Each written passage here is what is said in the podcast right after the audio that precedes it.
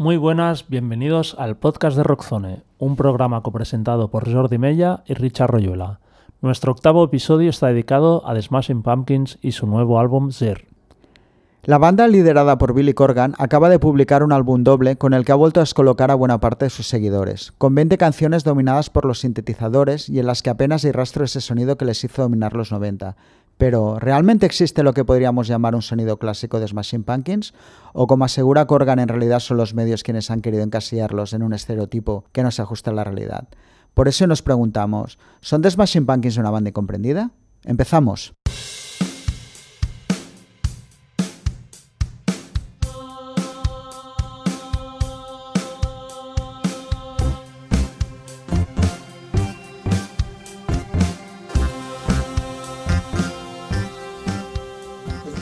I've heard so many words. You're this, you're that, you're not this. Why can't you? At some point, it just all turns into white noise because there's no there's no truth. There's no truth to the Smashing Pumpkins story. You can read one article and it says this, and you read another article says something completely different. What is the truth? There is no truth. Esa era la voz de Billy Corgan en la entrevista que le hicimos hace unos días y que podéis leer al completo en nuestra página web, rockzonemac.com, en la que aseguraba que no existe una verdad sobre la historia de Smashing Pumpkins. Y es posible que tenga razón, pero lo que está claro es que su historia tampoco ha sido fácil de seguir, con varios cambios de formación, separaciones y reuniones y algunos proyectos ambiciosos que nunca llegaron a fructificar. Y a todo ello habría que añadir una actitud un tanto hostil por parte de Billy Corgan. Desde que publicara su primer disco Gish en mayo de 1991, Corgan siempre se tomó muy mal cualquier tipo de crítica negativa hacia el grupo, y gracias al gran éxito de su siguiente disco Siamese Dream en 1993, con más de 4 millones de copias vendidas solo en Estados Unidos, le dio esa posición de poder que le permitía comportarse como un niño caprichoso. De hecho, su siguiente disco, el doble Melancholy and Infinite Sadness de 1995, fue visto por algunos como un capricho, pero su rotundo éxito, vendiendo más que el anterior y recibiendo siete nominaciones a los Grammys, supuso una gran victoria frente a sus detractores. Pero como ha pasado tantas veces en la historia del rock, el descomunal éxito supuso también que las tensiones internas se acentuaran, y en el siguiente disco, Ador, ya no participó el batería Jimmy Chamberlain. El álbum más experimental, con más presencia de la electrónica y canciones acústicas, no fue tan bien recibido a nivel comercial, y a partir de ahí su carrera entró en una deriva de confusión. Ninguno de los discos posteriores, como Machina, que Corgan anunció como el último que sacaría la banda, ni tampoco Zeitgeist, en los que ya no estaban ni el guitarrista James Iha, ni la bajista Darcy Redsky, ni Oceanía, ni Monuments to an Elegy, lograron capturar la atención del público en el siglo XXI como lo habían hecho en el pasado. En 2018, con la vuelta de hija de Chamberlain, se iniciaba una tercera etapa de la banda, que por el momento nos dejó el disco Shiny Oh So Bright Volume 1, producido por Rick Rubin, una gira de grandes éxitos y el presente y desconcertante Zir. Para hablar sobre The Smashing Pumpkins, hoy se estrena en el podcast Gonzalo Puebla, colaborador de Rockzone. Hola Gonzalo. Hola, ¿qué tal? Muy buenas. También tenemos a Rosario López, colaboradora y fotógrafa de Flashes and Sounds. Hola Rosario. Hola, buenas tardes.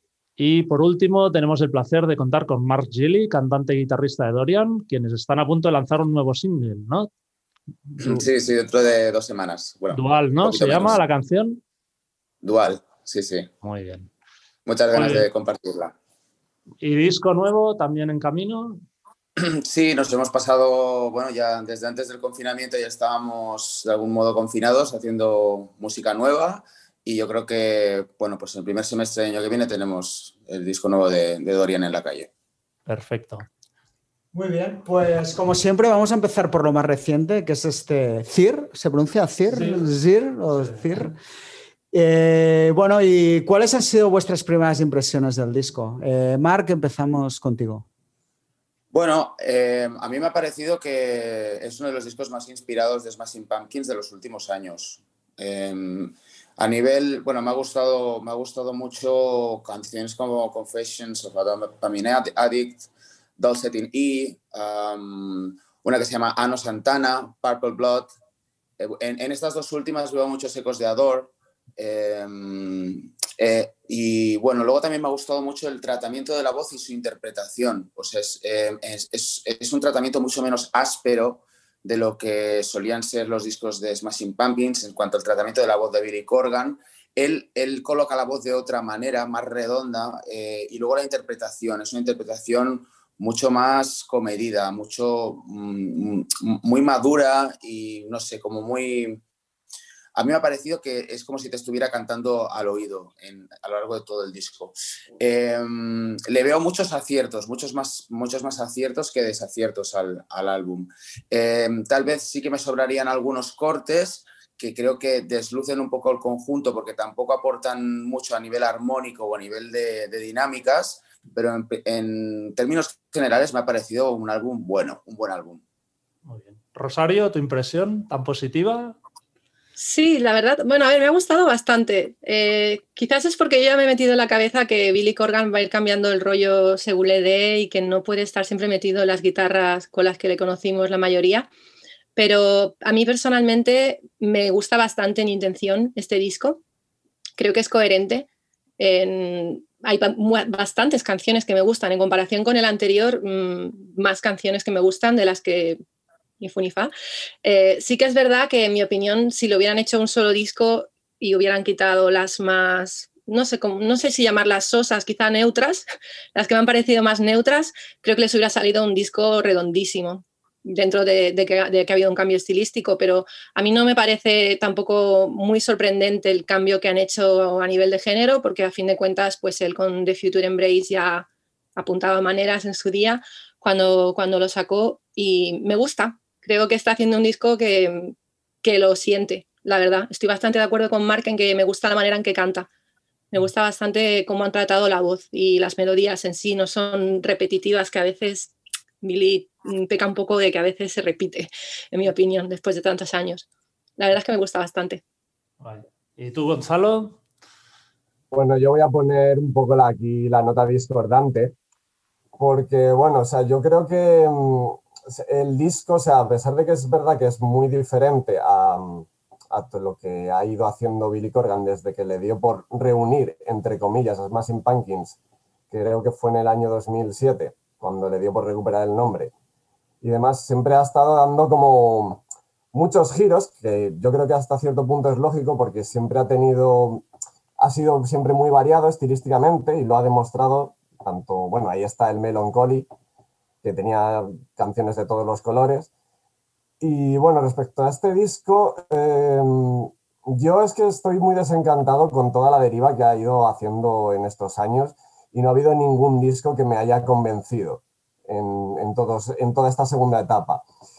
Eh, y este disco nuevo pues tampoco es, es, una excepción. O sea, yo creo que no es una cuestión del, estilo, de, de, tirar por ese rollo más ochentas, que creo que tiene más que ver con, con, lo que decía Rosario, con The Future Embrace, que con Adore, porque Adore creo que iba más por otro...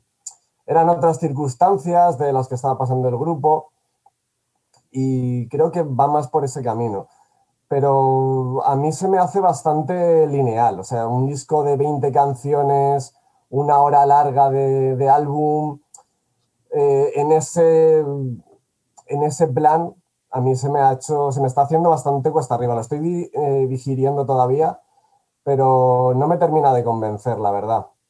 Yo, pienso que, el, que Billy Corgan es, es un compositor que, que siempre eh, que, siempre ha ido sobrado, es decir, que, tiene una facilidad eh, eh, bastante notable para, hacer melodías y canciones y canciones, pero le ha faltado un contrapoder dentro del grupo realmente sólido que le dijera, chato, pues a lo mejor podríamos recortar un poquito este disco y lo podamos un poco de canciones y nos va a quedar una obra más redonda, ¿no? Creo que, creo que él no tiene nadie que le discuta ahí dentro y esto es, esto es malo para, para un artista. Necesitas que te metan un poco de caña, ¿no? De hecho, bueno, luego vamos a hablar sobre, sobre esto. Y... ¿Tú qué opinas, Jordi? No, a mí el, disco sería, estaría un poco entre medio de la posición más negativa, entre comillas, de Gonzalo y quizá la más positiva de Marco. O sea, hay canciones que me gustan mucho, pero hay otras que realmente creo que no aportan nada al, al conjunto, ¿no? Entonces hace que se difumine de todo. Y creo que, que igual Corgan lo que ha intentado es eso, compensar en cierta manera la falta de chispa de, algunas canciones diciendo, mira, os lanzo 20 temas es una obra magna incontestable y el que al que no le guste es porque no la entiende, ¿no? Creo que, ha ido un poco por allá, que igual si hubiera hecho un disco de 12 canciones, pues mm, habría sido como una obra más ligera, quizá hubiera pasado más desapercibida y no, y no se habría creado un poco el hype que ha habido con el disco. No sé tú. Bueno, yo ya he visto que creo que de todos soy el menos fan de Smashing Pumpkins, así que encima, y, pero estoy muy en la línea de que a mí el disco se me hace largo, o sea, creo que está bien. Valoro mucho que Billy Corgan haga siempre lo que le apetece o lo que quiere. Creo que eso es lo, lo que le da validez a él como artista, ¿no? El hecho de que no mira nada a nivel comercial ni que podría hacerlo, ¿no? Ahora mismo en el punto en el que está la banda pero el disco se me hace largo. Todo y que temas buenos, al final acabas con la sensación de que el disco es, es aburrido y te cuesta recordar los, los, buenos temas. Creo que es muy lineal. No sé si estáis todo el mismo tipo de canción, de estructura, ¿no? Al final todo depende de la inspiración propia del tema, ¿no? Entonces, al final, cuando haces 20 temas iguales sin grandes diferencias, o haces 20 temazos, o si no, vamos un poco, creo a lo que todo el mundo está de acuerdo, que es que le faltan pues más temas o les sobran temas. Una, se mira como les sobran, se mira cómo se mire. Bueno, siguiendo con, con, el disco, digamos que es el segundo que graban desde pues, reunión, entre comillas, ¿no? o desde la vuelta de James y High y Jimmy Chamberlain. Y una reunión en la que no ha participado pues, la, la bajista original, Darcy Uretsky. En general, ¿qué, ¿qué, os ha parecido esta última etapa del grupo? No sé, el disco anterior, Shiny Also Bright Volume 1, y no sé si alguno de los tres lo, lo, habéis visto en directo en estos dos últimos años o no. Eh, Rosario, empezamos contigo. Eh, yo, a mí la verdad es que la formación ahora mismo me gusta, me gusta mucho. Dentro de que no es la original, yo nunca había Darcy. Yo tengo esa espinita clavada de que nunca había Darcy, que en su día me, me volvía loca, pero un poco por edad solo podía haberlo pillado en la última época y ya no estaba ella. Entonces, dentro de esto, a mí la formación que hay ahora mismo me gusta mucho y tengo que decir que cuando fui el año pasado a Mad Cool, que fui sobre todo por ellos, porque sí, soy muy fan, eh, me gustó muchísimo el concierto, me pareció fantástico, o sea, de lo que más me ha gustado de, de ellos, teniendo en cuenta que yo no les vi en, al comienzo, ¿eh? pero, pero me gustó muchísimo, me pareció genial. ¿Tú, Gonzalo? Sí, bueno, eh, a ver, yo creo que el hecho de reunir a, o de recuperar otra vez a James Iha y a Jimmy Chamberlain, creo que va más por el sentido de mm, hacer que, de recuperar otra vez eh, la atención del público en el nombre de Smashing Pumpkins, más que otra cosa. Pero sí que estoy de acuerdo con Rosario. Yo no, no tuve la suerte de, de, ir al Mad Cool el año pasado, aunque sí que he visto el, el vídeo en directo de, de, ese concierto y sí que he visto que, que la formación funciona muy bien. Yo, tuve, yo pude verles en 2013 en el Azkena, que bueno, en aquella época estaba solo Billy Corgan y aquel concierto, a ver, yo lo recuerdo con... A mí me gustó porque era la primera vez que les veía, o igual que, que Rosario por edad nunca pude ver a la formación original en los 90 y bueno, me gustó porque era la primera vez que les veía y demás pero sí que notaba que Billy Corgan estaba, mm, aquella noche estuvo muy desganado. Y lo que he visto a posteriori en, en los vídeos de esta gira, pues se ve que están más cómodos y que, y que la formación funciona. O sea que por lo menos yo creo que en directo pues, pues está bien que, que realmente tengamos lo más cercano a los Smashing Pumpkins originales de los 90. ¿Y tú, Mark? Bueno, yo vi a Smashing Pumpkins por primera vez con el Melancholy and the Infinite Sadness, fue el Palau, Palau de Sports en Barcelona, si no recuerdo mal. Uh -huh. Y bueno, era un grupo en estado de gracia, ¿no? En su momentazo máximo. Creo que de ese álbum vendieron como 20 y pico millones de copias. Creo que es una, una cifra bastante cercana. Y, y, bueno, tenía, tenía ese gran recuerdo de, de, ellos cuando ves un grupo en su momentazo, en la cresta de la ola.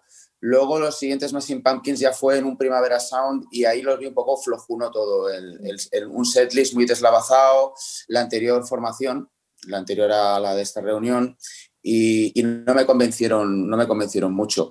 Pero sí, sí que creo que a lo largo de los años, eh, si juntáramos las mejores canciones, incluso de, de estos años en los que se, ha, se les ha hecho menos caso, eh, o o han tenido menos repercusión mediática o, de ventas, juntaríamos como mínimo 15 o 16 canciones muy, muy buenas, ¿no?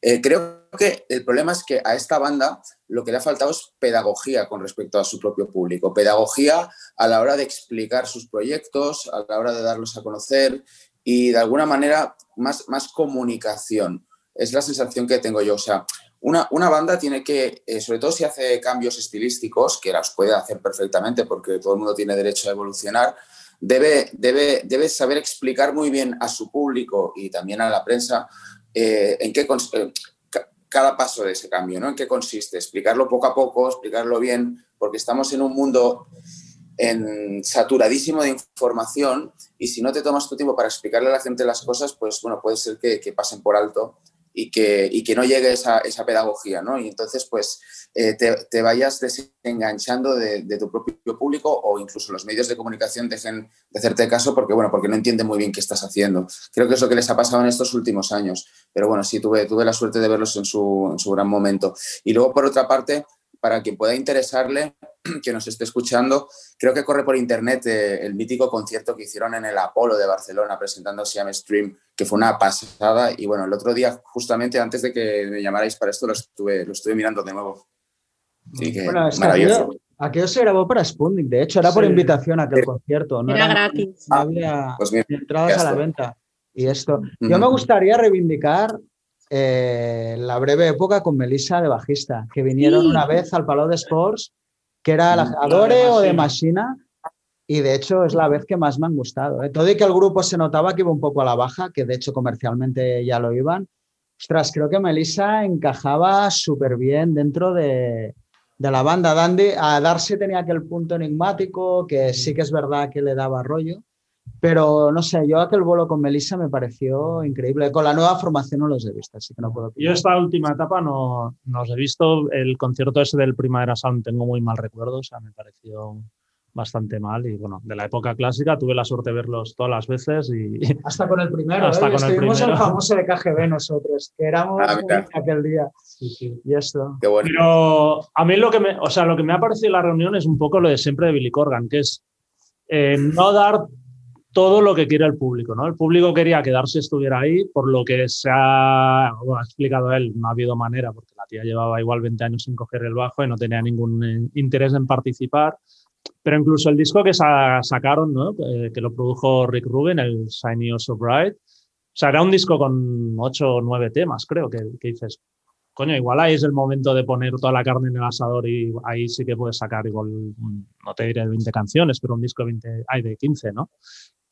Y, es como que se hace la reunión, pero es un poco a medias y entonces ahora, que es cuando igual tienes que un poco ratificar todo el empuje de la gira, sacas este disco que no tiene nada que ver con, con lo que has hecho en el pasado, con lo que la, gente asocia mayoritariamente que has hecho en el pasado. ¿no? Entonces es un poco lo que decía Mark, que igual lo que falta es pedagogía, pues que Billy Corgan Ahora empieza a explicarse mejor, pero normalmente ha sido un tío muy a la defensiva, con un discurso muy de o estás conmigo o contra mí. ¿no?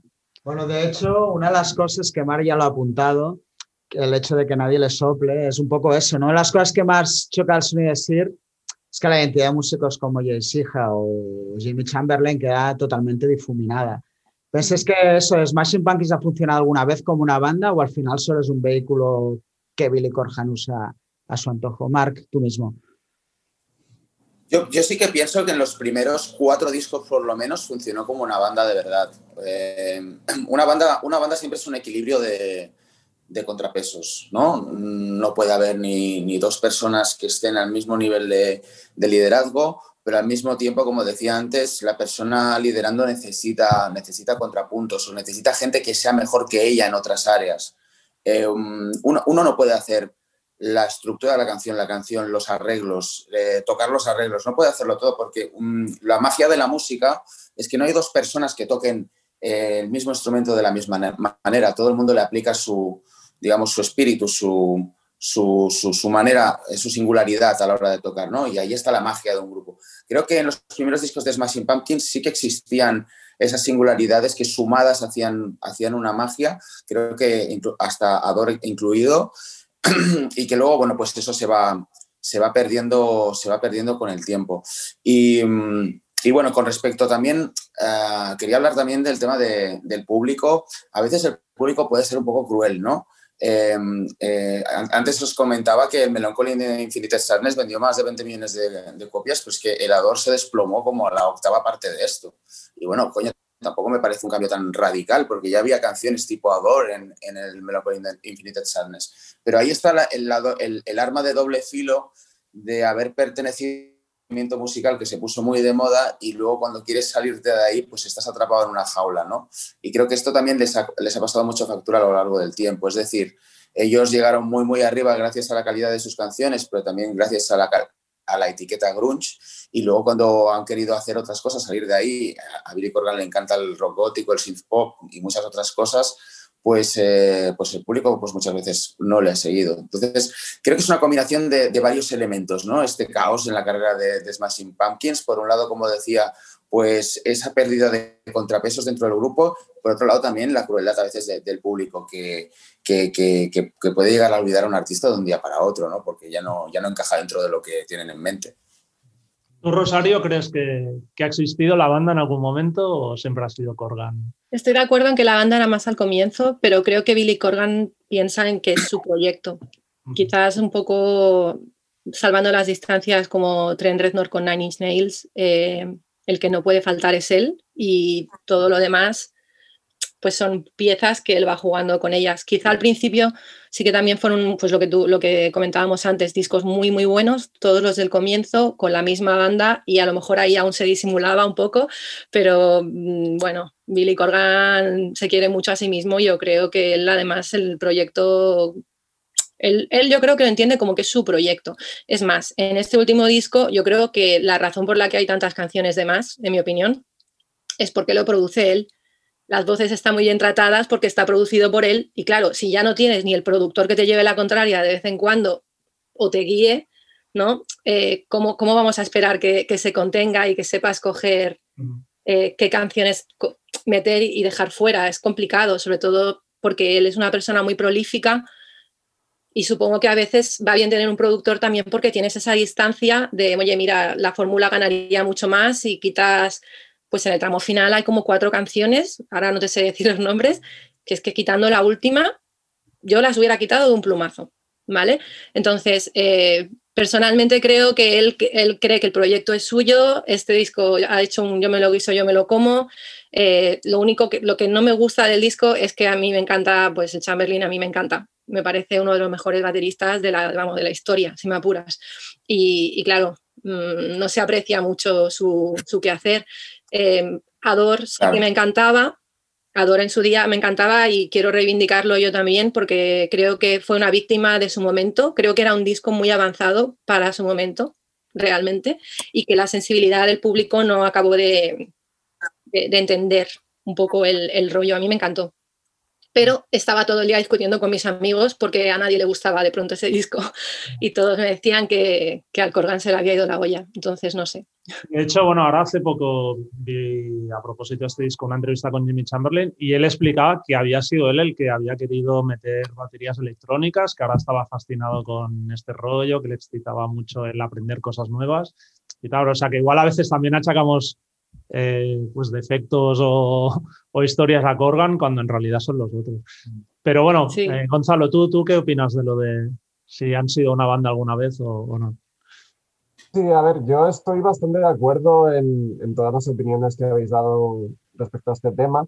Yo creo que, a ver, obviamente Billy Corgan siempre en, en Smashing Pumpkins, porque un tío que te saca 28 canciones en un Melancholy, que son todas increíbles, que encima luego te saca otro disco de caras, ves y descartes, que son igual de flipantes, pues ¿qué, le vas a decir? Pero yo creo que sí, que en aquella época todavía tenían esa filosofía de, banda y de que todavía pues los demás le podían servir de, eso, de contrapunto. De hecho, en el, en el Melancholy creo que hay una canción de Aija, que es un poco así discretita, pero todavía les dejaba meter mano.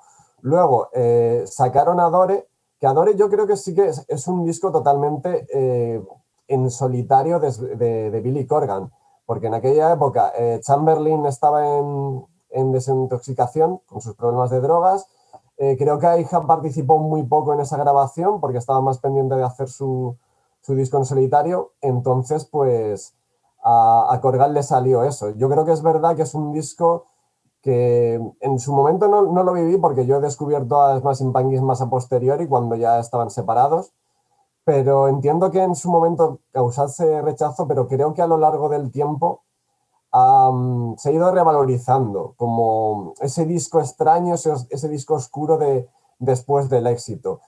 Y, y sí que es muy, eh, quería haberlo dicho antes, lo que ha comentado Mark, de que sí que es verdad que, que necesita Billy Corgan sobre todo ahora que, está en este disco, ya lo hemos visto, que está desatado, que no tiene filtro, necesita alguien que le, que le aconseje. Y yo creo que ahí se notaba mucho en el disco anterior, en el Shiny Oh So Bright, que estaba Rick Rubin, porque si nos fijamos era un disco de ocho canciones, media hora, el disco más corto de, de toda la historia, de toda la discografía de Smashing que se han caracterizado por hacer discos de una hora larga, y eh, yo creo que a Billy Corgan no le de, terminó de gustar y dijo, a tomar por culo, este disco voy a meter todo aquí, lo que voy a meter el disco entero y las rarezas, o sea, las caras B y lo que haga falta. Entonces, yo creo que sí que le falta, le falta eso, le falta alguien que, que le dirija, pero es que a ver quién le, quién le para los pies. Y también es, es verdad que lo que comentábamos de, de las baterías, que dices, ostras, tienes a un tío como Jimmy Chamberlain, no solo eh, como baterista, sino que es que además ahora tienes tres guitarras. Y dices, y hay, guitarras en el disco, lo que pasa es que están ahí como, como escondidas o, o, haciendo arreglos, ¿sabes? Pero dices, tienes tres guitarristas y haces un disco de, de pops de sintetizadores ochenteros, o sea, pero bueno, está, en ese sentido está bien porque al final, para bien o para mal, Corgan hace lo que le da la gana y eso no lo va a cambiar nadie ya a estas alturas. Sí. En realidad, o sea, ya en la época de SM Stream se re rumoreaba que Corgan había grabado todos los instrumentos excepto la, las baterías. La batería. Y, sí, sí, y puede ser. O sea, lo que pasa es que el disco sonaba banda y los veías, y en directo sí que veías. Bueno, yo banda, es lo que ¿no? creo. El tema de. Yo creo que la banda, digamos, original era muy buena muy aquellas bandas donde cada uno tiene su papel concreto. El problema también ahora es que una banda de bajo, guitarra, batería y voz, en un contexto de banda de rock, que es lo que eran en sus primeros discos, destaca mucho más. Al final, en un disco como este es muy difícil que las guitarras, o como mínimo como tú esperas de Smashing Pumpkins, destaquen las baterías, si la mitad están secuenciadas o están experimentando. Al final, el arte de Jimmy Chamberlain como batería, que es un batería increíble, llevando ritmo con pegada, Claro, todo eso se pierde. Y me imagino que la motivación de ellos dos ahora mismo debe ser muy diferente, ¿no? Es, bueno, estoy aquí porque, bueno, es como muy alimenticio todo esto, pero dudo hasta qué punto la motivación pueda ser la misma que cuando estás tirando un grupo para arriba. Pero bueno. Y bueno, es gracioso lo, que decías, Gonzalo, de, del disco anterior de las ocho canciones, porque en realidad, aunque son ocho canciones, es otra demostración de, pues eso, de la creatividad sin, sin barreras, digamos, de, de, Corgan, porque la idea inicial era sacar un single para la gira y de grabar un solo single se convirtió en ocho canciones, o sea que la proporción ya, ya era así un poco de multiplicadora, ¿no? Y esto, bueno, lo, lo relacionamos con, la, con el siguiente tema, que es, bueno, Sir consta de 20 canciones y han anunciado que están trabajando en 33 temas más para las secuelas de Melancholy y Machina.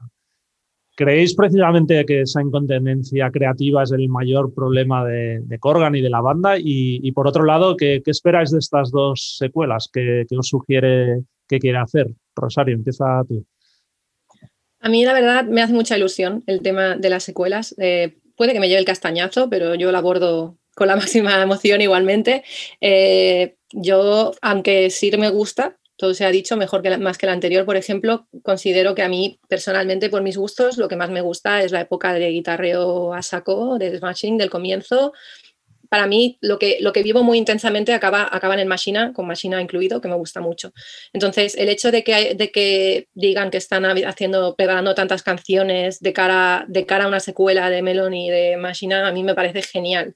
Y ya de buenas a primeras entiendo que la, que la intención va a ir un poco por esos derroteros, eh, y teniendo en cuenta que no va a ser como, como esas grandes obras maestras, que para mí lo son, porque me encantan, son de los discos que más he escuchado en mi vida, pues me gusta, me gusta la intención, me gusta cómo suena y siento mucha curiosidad por ver, por ver qué hacen. No creo que, que esa creatividad sin límites o el hecho de ser tan prolíficos sea, sea un problema realmente. Eh, sí que creo que a veces estaría bien que alguien, pues eso, lo que decíamos antes, ¿no? Le ayudara a podar, porque cuando tú, como por ejemplo Billy Corgan, pongamos, eh, compone la mayor parte de las canciones y está acostumbrado a tener el control creativo total, eh, pues es difícil coger distancia y ver qué funciona mejor, que no, si había algo que podías dejarlo aparte como, como cara B.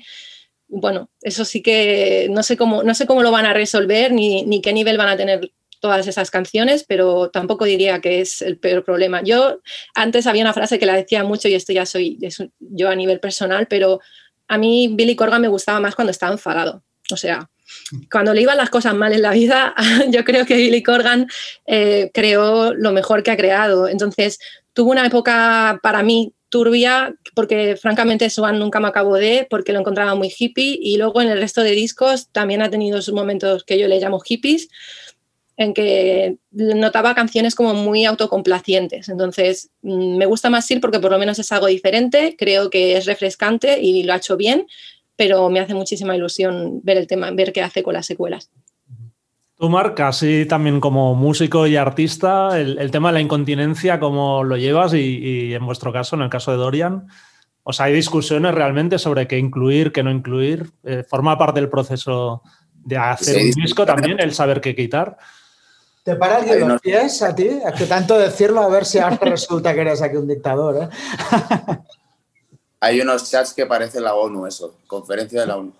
Sí, no, se habla muchísimo. Yo, yo no sé de dónde saca Billy Corgan el tiempo para hacer tantas canciones, de verdad os lo digo, porque además es que de verdad que son muchas son, son brillantes, pero se desluce por el conjunto total.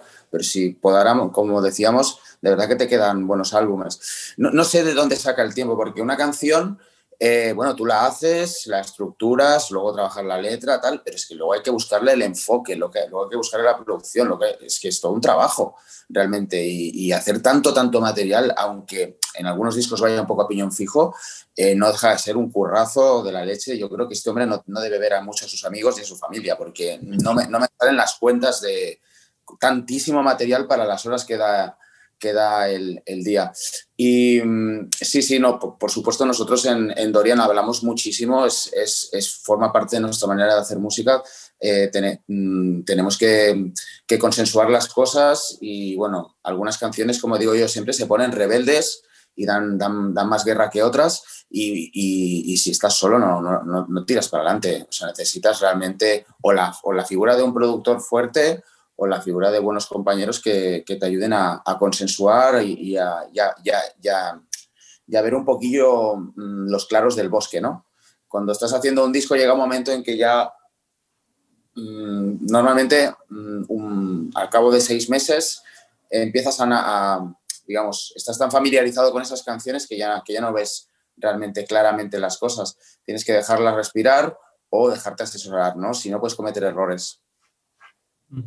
Tú, Gonzalo, ¿qué, piensas de la incontinencia de yo, siempre he sido muy fan de todos los grandes compositores que son capaces de sacarse canciones hasta de, las piedras. Eso a mí siempre me ha parecido increíble.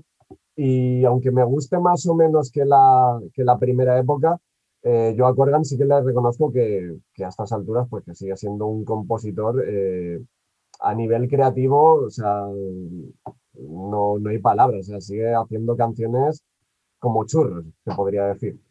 Eh, el problema es pues esto mismo que estamos comentando, ¿no? Que, que necesita alguien que le diga, sea un productor o sea alguien dentro de la banda, que le diga, oye, lo mismo estas canciones eh, no son tan buenas. Y respecto a, a estas secuelas, eh, a mí me da bastante miedito, la verdad. Yo creo que tienen más de ¿cómo decirlo? Yo creo que va más por el camino de, intentar contentar a los fans, que yo creo que es, mm, yo creo que Corgan, mm, yo aquí abro otro tipo de debate, creo que desde que ha, mm, ha vuelto con Smashing Pumpkins, siempre ha estado un poco entre eh, hacer lo que a él artísticamente le, parecía interesante, lo que le motivaba, y por otro lado intentar contentar a los fans nostálgicos, porque eh, cuando sacó The Future Embrace, eh, antes de salir ya la gente lo estaba criticando y tardó dos días en decir quiero volver a reunir a Smashing Pumpkins, volvió con el nombre, pero él solo con Chamberlain y otros dos más. luego ha reunido otra vez a. Ha traído otra vez a Aija, ha traído otra vez a Chamberlain. Eh, y ahora con este disco nuevo, que bueno, no sé muy bien cómo está siendo recibido, justo antes de, salir, dice que tiene ya canciones eh, nuevas para otro proyecto. Que esto es lo que te quería, lo que comentaba antes sobre la pedagogía, ¿no? Es decir, hmm. tú no puedes publicar un álbum y estar hablando ya de lo siguiente que ya tienes preparado, porque estás desluciendo el conjunto de lo que tú estás publicando en este momento. Estás diciéndole a la gente, bueno, eh, bueno os, tiro esto aquí, pero, pero tengo más, ¿no? Y como si fuera todo a granel. Entonces, eh, pierdes, pierdes el efecto de la seducción. Tú tienes que seducir a la gente, no, no, no puedes, eh, no, puedes, no puedes tirarle las canciones a la cara como si fueran pues kilos de patatas porque entonces, eh, volviendo a lo que decía antes, en un, en un, mercado de la información hipersaturado y en un mercado, digamos, discográfico semanal hipersaturado también, eh, por muy grande que sea el nombre de, esta banda, corre el riesgo de caer como una gota en el océano. Casi todos los fans del grupo tienen muy presentes sus cuatro primeros discos, pero a partir de Machina ninguno de sus trabajos ha tenido la misma repercusión. ¿Hay alguno que creéis que merezca la pena de ser recuperado como álbum o que esconda al menos alguna canción o alguna joya perdida? Mm, me gustaba bastante Oceanía. Quizás de, lo, de, la segunda fase sea el que más me gusta. Eh, también coincidió con, un concierto concreto en Razmataz eh, que de la, de la, formación anterior eh, es el que más me ha gustado. Con la formación anterior les he visto dos veces en Razmataz y, y la que coincidió con el Oceanía para mí fue la mejor. Eh, vi un poco como un preludio de lo que vi el año pasado en Mad Cool. Sonaba todo mucho más duro que, en el disco y, me gustó bastante. Además, estaba muy bien escogido el setlist y demás. Pero en general, si tengo que ser totalmente sincera, eh, yo a partir del Zeitgeist es que son canciones, que a lo mejor es un 70%. Pero claro, acostumbrada a que yo me escuchaba el Melancholy de delante a atrás, atrás adelante, eh, Machina, tres cuartos de lo mismo, el Ador, que es que me encantan, es que son discos de 10 en mi opinión. Y claro, mm, cuando venías de eso, al principio es un poco decepcionante. Ahora ya me he acostumbrado a que de cada disco pues me van a gustar algunas canciones. ¿Tú, Mark, tienes algún Sí, yo estoy, a mí, a mí Cage me gustó, bueno, me pareció que estaba bien en su momento. Sería como el, último así que destacaría de, de, esta, de estos últimos años. Estamos hablando ya de 13 años. Y Oceanía tiene temas que me gustan también. Tiene, tiene un poquito de Dream Pop, tiene, tiene otros, otros colores que también, también, también aportan, creo, al, al digamos, al, al, cuerpo de la obra de, de ellos. Estos dos. ¿Tú, Gonzalo?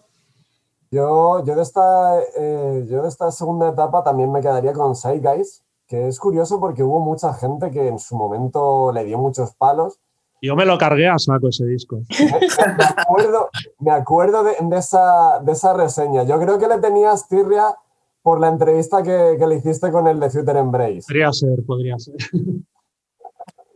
Sí, pero no sé, a mí ese disco me, me, me gusta bastante porque, bueno, son los Smashing Pumpkins más guitarreros y los más cañeros. Y yo creo que es por eso. Y luego los siguientes, pues un poco lo que comentaba también Rosario. Yo creo que a partir de, de ese momento, pues han sido más de canciones. Eh, de Oceanía me gustaban mucho las tres primeras canciones con las que habría, me parecían increíbles. Había una que se llamaba The Celestials, que era preciosa. Pero luego a partir de ahí, pues, pues eso sí, puedo ir picoteando de los discos pues alguna canción, pero como conjunto no, no hay nada que me haya llegado a convencer personalmente. De hecho, el Seiges le he querido dar una segunda oportunidad y no está ni en Spotify. No, no, sé si es que lo han quitado temporalmente y volverá, pero no, no estaba.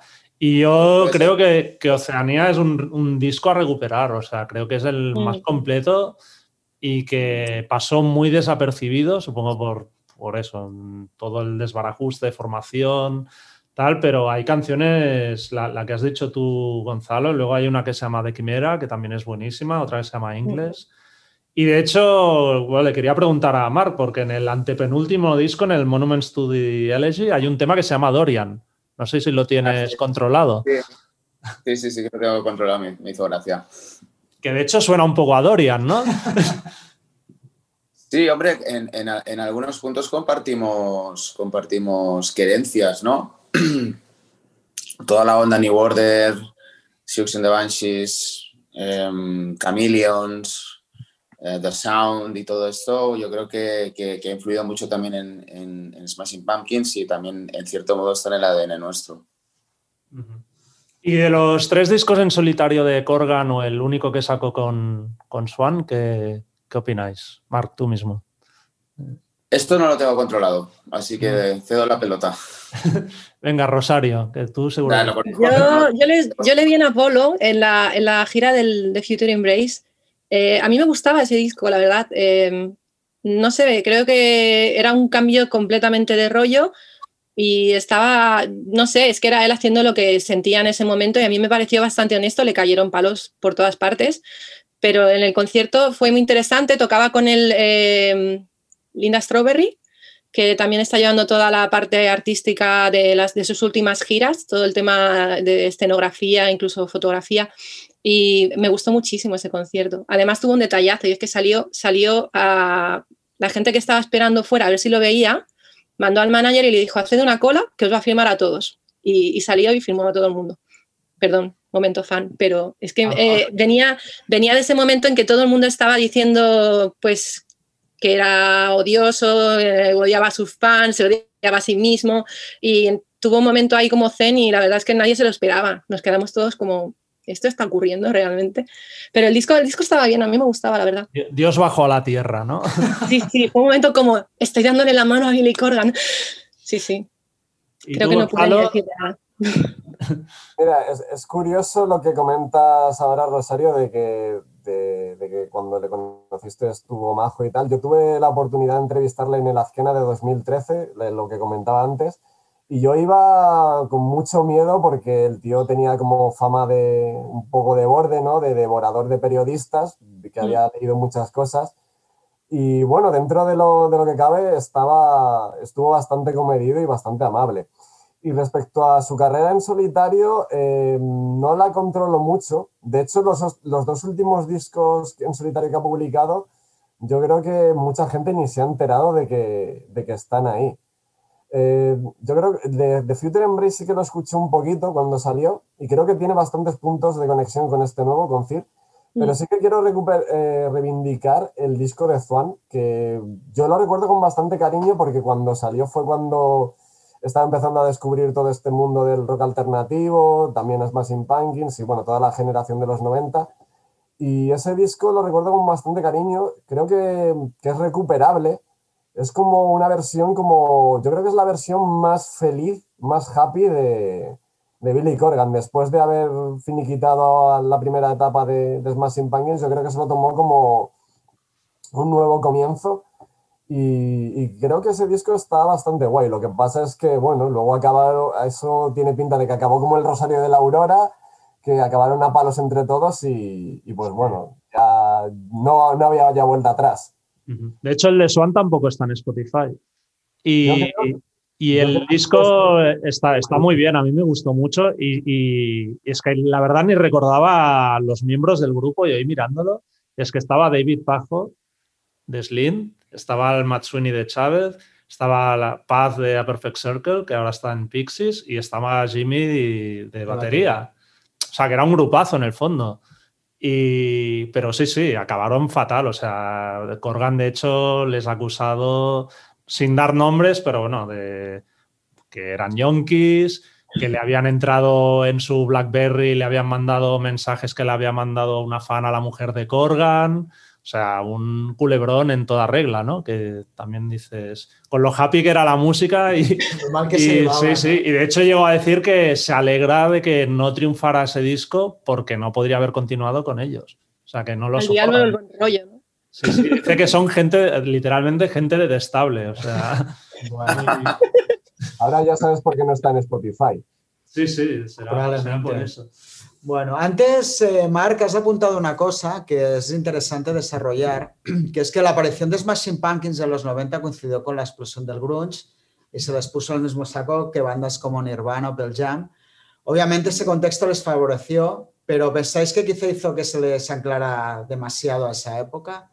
Bueno, Marc, has explicado un poco antes, pero bueno, si quieres acaba de redondear tu, tu explicación creo que es durísimo que, o sea, a ver, por un, es que es lo que decía antes, es el hecho de que se te meta en una escena a la que se le pone una etiqueta y esa etiqueta triunfe muchísimo, muchísimo, por un lado te da una inercia bestial en los inicios del, grupo y eso es, bueno, es, es indudable que, que, que, te beneficia, ¿no? Uh, pero es un arma de doble filo. Eh, es, es, preferible tener, digamos, un una relevancia o un éxito continuado en el tiempo, ir de menos a más, asentando poco a poco, pongamos por caso la carrera de, de R.E.M., de REM, por, como ejemplo, ¿no? que hasta el sexto disco, digamos, no se vuelven masivos, pero siempre iban a más, desde el primero al sexto, cada vez a más, y a más creativamente, y a más en todos los aspectos, a tener una carrera en la que, bueno, te, se te meta en un torbellino mediático y, y luego se te tire como un trapo más, ¿no? Es decir, como como un detritus del capitalismo, ¿no? Que es esta especie de máquina gigantesca que lo va como devorando todo y a lo siguiente y a lo siguiente y a lo siguiente.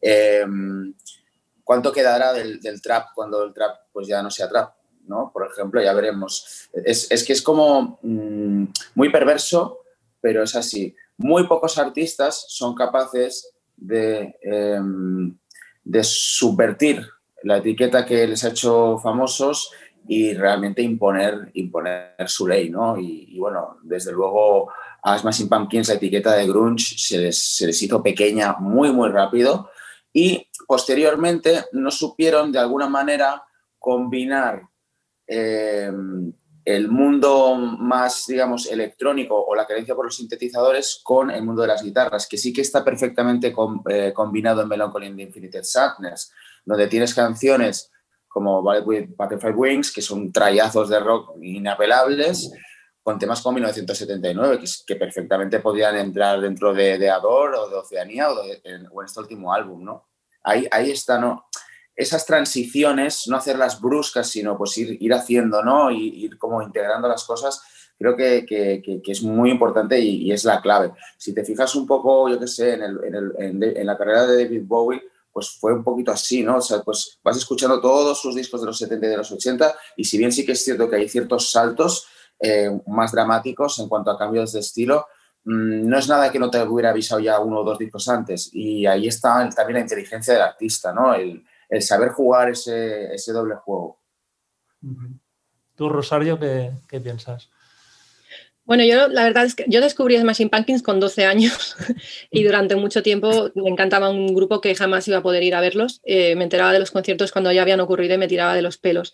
Entonces yo realmente no lo viví mucho a nivel de etiquetas, quizá hasta el final, porque... Ah, claro. Tú las has escuchado sin, sin esa yo carga... No tenía con Claro, yo no tenía contexto. O sea, a mí me empezó a gustar el rock por Smashing Pumpkins. Yo estaba, tenía puesto el Sputnik y, y, salió Today. Y dije, pero esto qué maravilla es. Pero yo tenía como eso, 12 o 13 años. Entonces, claro, eh, yo no, no, no, era tan conocedora del contexto hasta que ya había pasado. Una vez haya pasado todo, te das cuenta de que los había metido un poco en una caja que en cierto modo no podía limitarles, porque es lo que hablábamos antes, es que a Billy Corgan le gustaba todo tipo de cosas. Y hablo de él porque, bueno, todas las letras, un poco la intención venía un poco de él, aunque eran una banda bastante coherente por aquel entonces, pero es que él escuchaba todo tipo de música. Y yo creo que eso se nota, pues eso, te, tú puedes sacar un doble disco como, como era Melancholy y que haya absolutamente de todos y para todos. Y luego resulta que sale el Pisces Iscariot y lo mismo, o sea, cada canción es de un rollo y todo es brutal. Tienes Hello Kitty Cat y luego tienes canciones súper melódicas y, y bonitas y es como, él, podía hacer de todo. Entonces, realmente, yo ahora mirando hacia atrás, creo que le hicieron un flaco favor eh, en, intentando encasillarlos en algo que era como cortarles un poco las alas. Creo que se hubieran hecho muy famosos igualmente sin, necesidad de que les metieran en, un movimiento tan, cerrado, por así decirlo, porque las obras hablaban por sí mismas. Quizás sí que les ayudó en un primer, con el primer disco o algo así, el primer empellón, pero claro, es que luego sacas, sacas el Siamese Dream y eso es incontestable, en mi opinión. Entonces, creo que no le hicieron un gran favor. Eh, creo que los discos acabaron hablando por sí mismos y yo no dudo de que Billy Corgan escuchaba todo tipo de música y toda esa música es lo que hace tan genial el sonido de Smashing Pumpkins. ¿Tú, Gonzalo, sobre Pumpkins y el grunge? Sí, bueno, a ver, yo creo que, que se les metió un poco en ese saco. Eh, yo creo que un poco porque también eh, por el momento eh, en el que salieron, yo creo que compartían muchas influencias y muchos puntos en común con otras bandas como, podía ser, como pudieran ser Nirvana o Soundgarden o Pearl Jam, aunque fuesen muy distintos. Yo creo que los primeros discos de Smashing Pumpkins, el Giz y el Siamese Dream, creo que tienen bastantes puntos en común y encajan bastante en lo que estaba pasando a principios de los 90. Luego sí que es verdad que, claro, llega el Melancholy y con esa variedad estilística y dices, vale, esto es, hay mucho y luego ya sacas Adore e incluso el Máquina. El Máquina a mí me gusta bastante dentro de esa, de esa primera etapa. A mí me encantan los cinco primeros discos de, de Smashing Pumpkins. Eh, yo creo que encajaban bastante bien al principio dentro de esa, de esa ola de, pues eso, del grunge, el rock alternativo, y es, es, que son de los máximos exponentes de aquella época, pero también por, son tan grandes precisamente porque iban bastante más allá. Y lo que ha dicho Mark, o sea, yo creo que todos los pasos que dieron en aquella época, durante los 90, cada disco, eh, tenía un sentido, tenía una lógica, incluso aunque fuesen tan, unos cambios tan radicales como pasar del melancholy al ador, que mucha gente no, no lo comprendió, yo creo que todos esos pasos que dieron tenían una lógica, una lógica que ahora, en esta segunda etapa, pues cuesta más, creo que nos cuesta más llegar a comprender qué es lo que está intentando hacer el señor Corgan. Yo hay una comparación. Tú has hablado de Bowie, Mark, y yo, por la manera que, que Corgan trabaja, lo comparo a veces con lo que fue Prince, ¿no? Un artista con una incontinencia absolutamente salvaje y que durante una época además tiene un estado de gracia brutal. Da igual, o sea, y lo hemos visto. Estoy convencido que estas canciones de la época machina y tal serán buenísimas porque yo creo que hay un momento que estos tíos están tocados por, por divinidad, que es un poco lo que pasó con Prince. Lo hemos visto ahora con la reedición de Sing of the Times, que venimos de un disco doble y hay dos, en la reedición hay dos CDs de material inédito, hablamos de 40 canciones que podían entrar. Luego creo que hay un momento que Prince lo podríamos comparar con cuando él se convierte en el símbolo y empieza a sacar discos sin conocimiento, triples álbumes, cosas de estas, que hay material buenísimo, porque al final si tú eres bueno, eso no se acaba de perder pero yo creo que ahí ya pierdes un poco la manera de trabajar, ¿no? Incluso ya te apartas de, la maquinaria propia de la industria, sacar discos, de hacer las cosas con un poco más de, coherencia a nivel comercial, de editarlos. Y creo que Corgan es el ejemplo perfecto de esto, ¿no? Un tío, bueno, antes hablaba de Celebrities in the Halls, que se pone a hacer canciones con Love y graban uno de los mejores discos de pop de, los últimos años. Y creo que eso ahora sí que ya lo ha perdido, creo que está un poco difuminado y que entre medio va dejando perlas y, esto. Relacionado un poco con, con, esto, ¿creéis que de haberse separado Smashing Pumpkins, como ya han dicho, en, después de Machina, o si Dios no lo quiera, pero se hubiera pegado un tiro Billy Corgan, la percepción sobre el grupo sería muy distinta a la que tenemos ahora? Totalmente. A ver, ¿no, habéis pensado a mí muchas veces ah. ¿Qué hubiese pasado si Kurt Cobain hubiese sido vivo? O sea, ¿qué, carrera habría hecho? ¿Hacia dónde habría ido? ¿Hacia el folk? ¿Hacia... Vete a saber. Pero no creo que hubiese sido muy brillante su futuro, en, la música por lo menos. Se habría hecho ilustrador, pintor, no lo sé, pero... O sea, realmente lo que... La muerte cristaliza muchísimo las cosas y las, y las, y las eleva, desgraciadamente. ¿eh? Es como, es como hacer una foto de un momento bellísimo y ya no vivirlo más. O sea, nada puede estropear esa foto, ¿no? Esa persona, no, como no sigue creando, no hay riesgo, no puede, no puede equivocarse, no puede decepcionarte. Pero yo prefiero mil veces que sigan creando, a pesar de que de cada disco me quede con el 80%, porque para mí sería una pena, porque realmente yo, yo considero que, que Smashing Pumpkins tiene una fuerza creativa brutal y que aún, incluso canciones que a mí no, no me convenzan, quizás sean las favoritas de otra persona, es una cuestión también de gusto y, de, y del estándar, porque el estándar que le ponemos los fans a Smashing, yo creo que siempre es muy alto porque vienen, vienen de donde vienen, ¿no? Y vienen de obras muy redondas. Pero yo personalmente prefiero que sigan en activo, poder siguiendo verles en, gira eh, y que sigan creando canciones que me sorprendan, que, que, realmente en gira hay algunas. A mí Witch me encanta, Ano Satana es brutal, que significa, por cierto, el, año del diablo o algo así, que es perfecto para el 2020. No sé, yo prefiero eso que una foto de algo que, no, que se va a quedar ahí, que no me va a dar nada más. Eh, me da igual que me decepcionen prefiero que sigan creando porque me parece súper bonito que sigan siendo tan, tan prolíficos. ¿Y tú, Gonzalo? Sí, a ver, yo creo que el pasado es el pasado y eso no va a cambiar. O sea, su legado está ahí, eh, los discos que hicieron en los 90 están ahí y creo que son fantásticos. Y por mucho que, que ahora los discos que está sacando Gorgan en, esta, en, este segundo, en este segundo acto de su carrera con Smashing Pumpkins pues no nos parezcan, bueno, al menos a mí no me parezcan tan buenos, eso no cambia que, en los 90, o sea, fuesen una banda increíble. O sea, si se hubieran acabado ahí, mm, pues bueno, o sea, no, no creo que, que, cambiase mucho la percepción. Yo creo que la gente sigue teniendo mucho cariño a esos discos.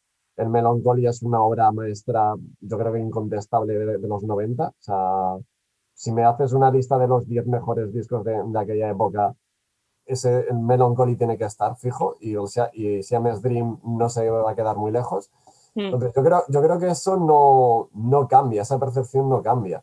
Si se hubiera acabado el grupo ahí, pues, eh, pues eh, sería un grupo mítico, pero es que yo creo que esa época sigue siendo mítica, a pesar de que, pues bueno, ahora es, es otra cosa. Pero sí, yo, yo no, o sea, no, no, no pienso en, en que, pues no sé, si se hubiese pegado un tiro Corgan, pues, pues no sé, a mí me parecería una pena, la verdad, porque yo creo que, que, es una oportunidad de, que, de poder verle en directo encima ahora que tenemos a la formación original, entre comillas, reunida.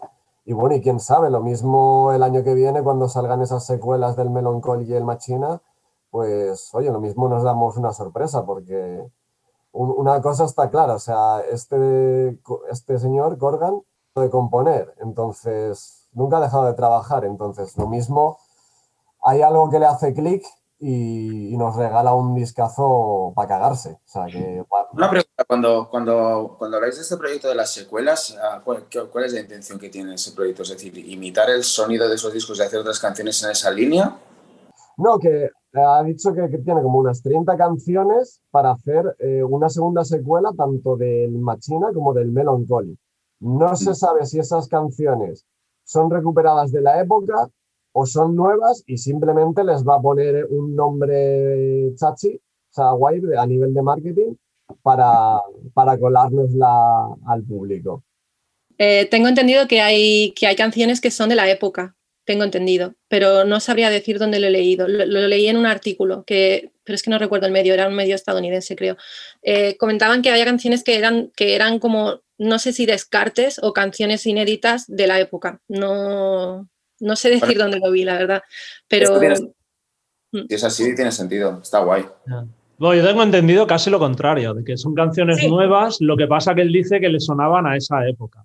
Ah, entonces, por eso las había reunido, pero bueno, con Billy Corgan nunca se sabe, o sea, puede ser una, una mezcla de, todo. Puede ser una mezcla de las dos cosas, seguro que tiene demos días por ahí en cassettes. De hecho, incluso el otro día Chamberlain en la entrevista antes que comentaba, decía que tienen un disco entero de rock psicodélico, que no es ni las secuelas ni tal, que también lo tienen prácticamente terminado, o sea, que es que no paran. No sé de dónde saca el tiempo, es que no sé cómo materialmente es posible hacer eso. O sea, aunque vaya a piñón fijo, el, tiempo no da. No sé, no lo entiendo.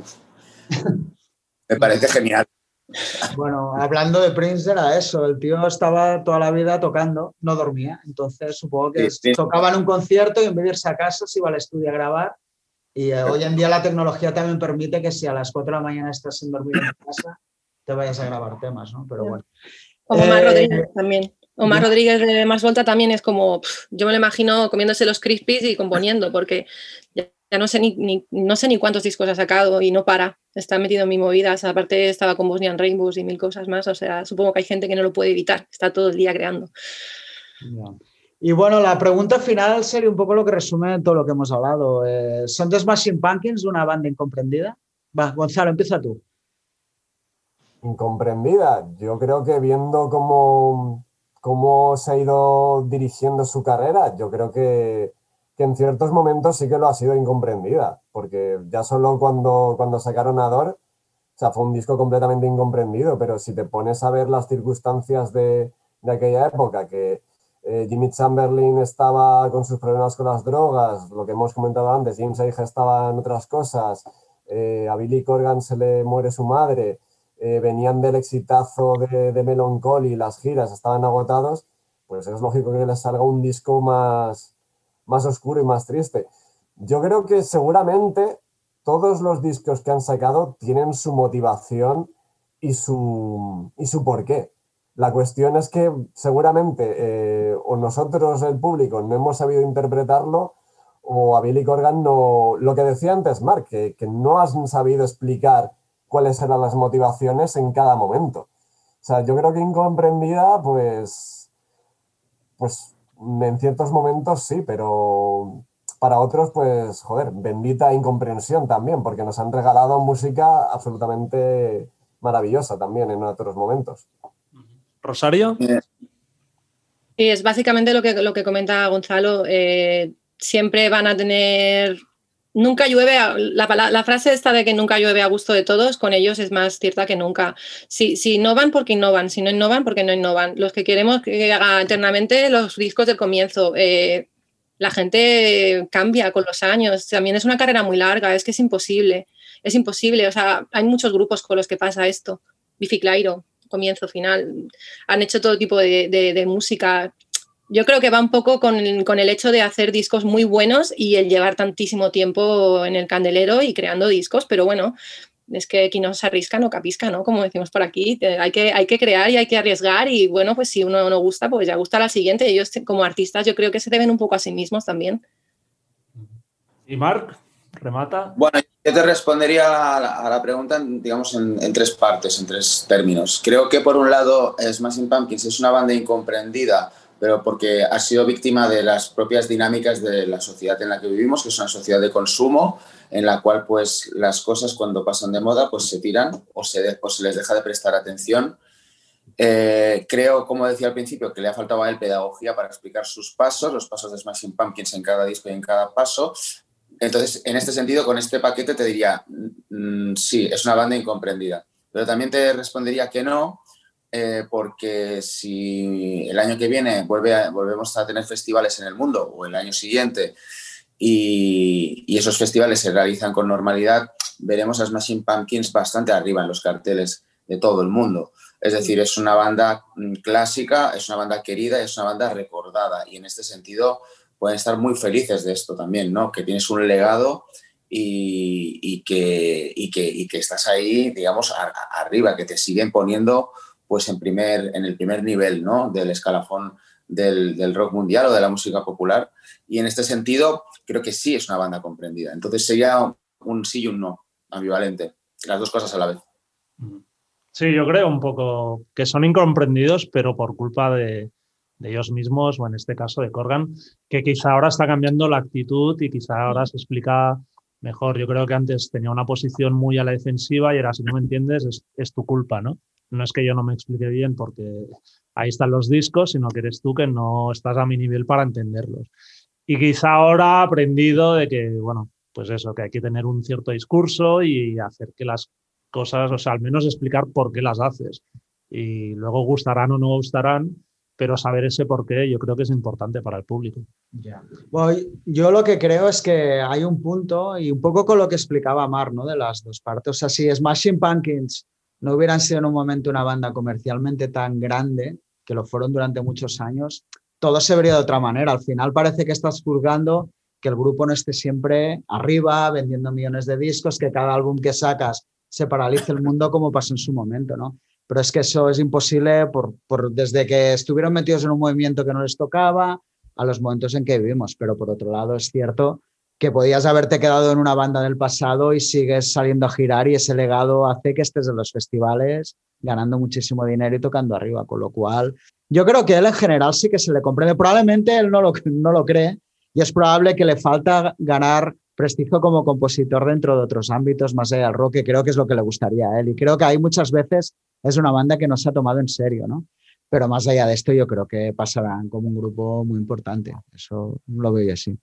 También igual es el carácter de Corga, ¿no? Un poco de, no, de eterno insatisfecho, yo creo. Que quizá eso es su motor creativo, ¿no? Pero es un tío eso que es que... La, insatisfacción es, es, el principal motor creativo. La incompletitud. Los seres humanos somos incompletos, somos imperfectos y, y estamos atravesados por un desasosiego, algunos más y otros menos, pero, pero, pero ese carácter de, de seres incompletos, que es lo que somos, es lo que nos motiva para hacer arte. Si fuéramos felices del todo, no haríamos arte, no lo necesitaríamos. Pues amén a eso. Y nada, lo vamos a dejar aquí. Muchísimas gracias a los tres. Genial. Gracias. Y si os apetece, cuando saquen las famosas secuelas, pues volvemos a quedar y, debatimos a ver sobre lo que nos han ofrecido. Y hacemos un veredicto. Muy bien. Pues nada. Gracias, ¿eh? Gracias, hasta ahora. Muchas gracias. Un abrazo a todos. Gracias. La próxima. Oído, visto, leído. Pues vamos con las recomendaciones de oído, visto, leído. Richard. Pues eh, en oído empiezo por una banda nueva que se llama Chubian the Gang, que han sacado el primer álbum Speed Kills, que de hecho más que sacarlo lo han reeditado. Eh, salió el disco hace como un año en una pequeña independiente y ahora pues lo ha cogido el sello de Fountains DC y esto con lo cual apuntan a hype inglés. Y la banda me ha encantado. Es una especie de, banda entre protopunk inglés del 77, pop rock. Digamos, serían como unos Stripes, pero del primer disco, pero mucho más cañeros, con una imagen muy chula, bueno, muy de, de pop rock, de, banda pues tejanos, tal. Y la verdad es que el disco es, un pelotazo, es una canción detrás de otra y bueno, una tralla bastante, bastante chula de, de escuchar. Muy bien, estoy de acuerdo, ¿eh? Y yo de oído recomendaré el disco de Billy Joe Armstrong de Green Day, que se llama No Fan Mondays. Es un disco de versiones que había ido publicando durante los meses del confinamiento duro. Y nada, ahora los ha juntado, lo ha sacado como, como, pues eso, como un álbum. Hay versiones de todo tipo, pero las ha pasado bastante por un filtro muy power pop. Eh, o sea, es súper melódico el disco. Hay versiones pues de The Clash, de Johnny Thunders, de Prince, de Kim Wilde. Y no, la verdad es que está, está muy, muy entretenido. ¿De visto? De visto me voy a ir un poco al tópico, pero estos días, tras la muerte de Maradona y toda la controversia, realmente ha sido un futbolista que demuestra que ha ido más allá por la cantidad de, de obra que hay alrededor de documentales. De hecho, recomendaría el documental de HBO del 2000, que salió el 2018, que se llama Maradona, y que refleja la época suya en el Nápoles y donde realmente entiendes todo un poco lo que pasó con el jugador, de dónde venía y hacia dónde fue su decadencia, sobre todo a nivel humana, ¿no? que, desde luego no discutiremos que, no fue muy buena. No es tampoco justificarlo, pero sí que es verdad que era una persona súper humilde, sin recursos, realmente a nivel como persona que acabó devorado por, por todo lo que, lo que generaba y esta santificación que hubo a través del jugador. Realmente es un documental que te hace entender muy bien lo que, lo que fue Maradona. Yo de visto recomendaré el live stream de Architects, que de hecho quería haberlo citado también la semana pasada, pero no había oportunidad. y es un. Hicieron eso, un concierto grabado en el Royal Albert Hall de, Londres, obviamente sin público, solo, solo la banda. Y realmente visualmente es de los mejores streamings que, he visto en, en, estos meses. Y además avanzaron algunos temas de su próximo disco que saldrá en febrero que se llama For Those That Wish to Exist. Y yo creo que, bueno, es un álbum, no lo he oído entero aún, pero creo que les va a confirmar en esa posición un poco de banda top del, del metalcore y ya casi del metal moderno como mínimo en, en Inglaterra. Y, nada, este streaming fue, fue, un buen anticipo de lo que tiene que venir. Están en ahora o nunca, ¿eh? Ya, así que, que ¿Y leído? Pues voy a hablar de un libro que se llama Satán es real, o Satan es real en inglés, que es de Charles Lubin. Charles Lubin era el 50% de, de, una banda de country llamada los Lubin Brothers, eh, como dice el nombre, la, la hizo junto a su hermano Ira. Y es un libro del 2010, está considerado como una de las mejores autobiografías musicales. Eh, ahora hablo de este libro porque lo han editado finalmente en España y realmente vale la pena. O sea, aunque no seas fan del country, los Lubin Brothers fueron, yo no soy un entendido en country, pero bueno, fueron un dúo de country que hacía mucha música gospel que empezaron en los 50, los 60, de hecho se habla de que bueno, Johnny Cash fue una influencia para ellos, Elvis también, o sea, ellos estaban antes de Elvis, de todo esto. Y bueno, la biografía es muy buena, realmente explica lo que son las vicisitudes de, un dúo de country en aquella época donde uno de los hermanos era alcohólico, además de la liaba siempre. Y realmente es un libro de una lectura súper fácil, está además explicado de una manera muy divertida, con un punto socarrón por parte del hermano. Y bueno, es casi libro sin el casi de, lectura compulsiva, muy recomendable. Lo es Pop. Pues yo voy a recomendar la biografía de Steve Gorman, que es el batería o ex batería de, Black Crows. Es un disco que. Ay, es un libro que se llama Hard to Handle: The Life and Death of the Black Crows, a memoir. Salió hace un año así en inglés y ahora se edita también en castellano. No lo he terminado aún, estoy en ello, pero para cualquier fan de la banda creo que es imprescindible y alucina realmente de la mala relación entre los dos hermanos Robinson y cómo eso pues hizo implosionar la, la banda. Pero está también contado, tiene un, un, punto de sentido del humor y hay anécdotas buenísimas que no quiero revelar, pero que merecen mucho la pena. Pues hasta aquí el episodio de hoy. Esperemos que lo hayáis disfrutado. Si es así, por favor, descargad o suscribiros al podcast de Rockzone en cualquiera de las plataformas donde escuchéis vuestros podcasts. Spotify, Apple, iBox y dejadnos una puntuación o un comentario. Y si os ha gustado, no dudéis en recomendar el podcast a vuestros amigos. Muchas gracias y hasta la semana que viene. Hasta entonces podéis seguirnos como siempre en nuestra web rockzonemac.com, así como a través de Facebook, Twitter o Instagram. Nos vemos.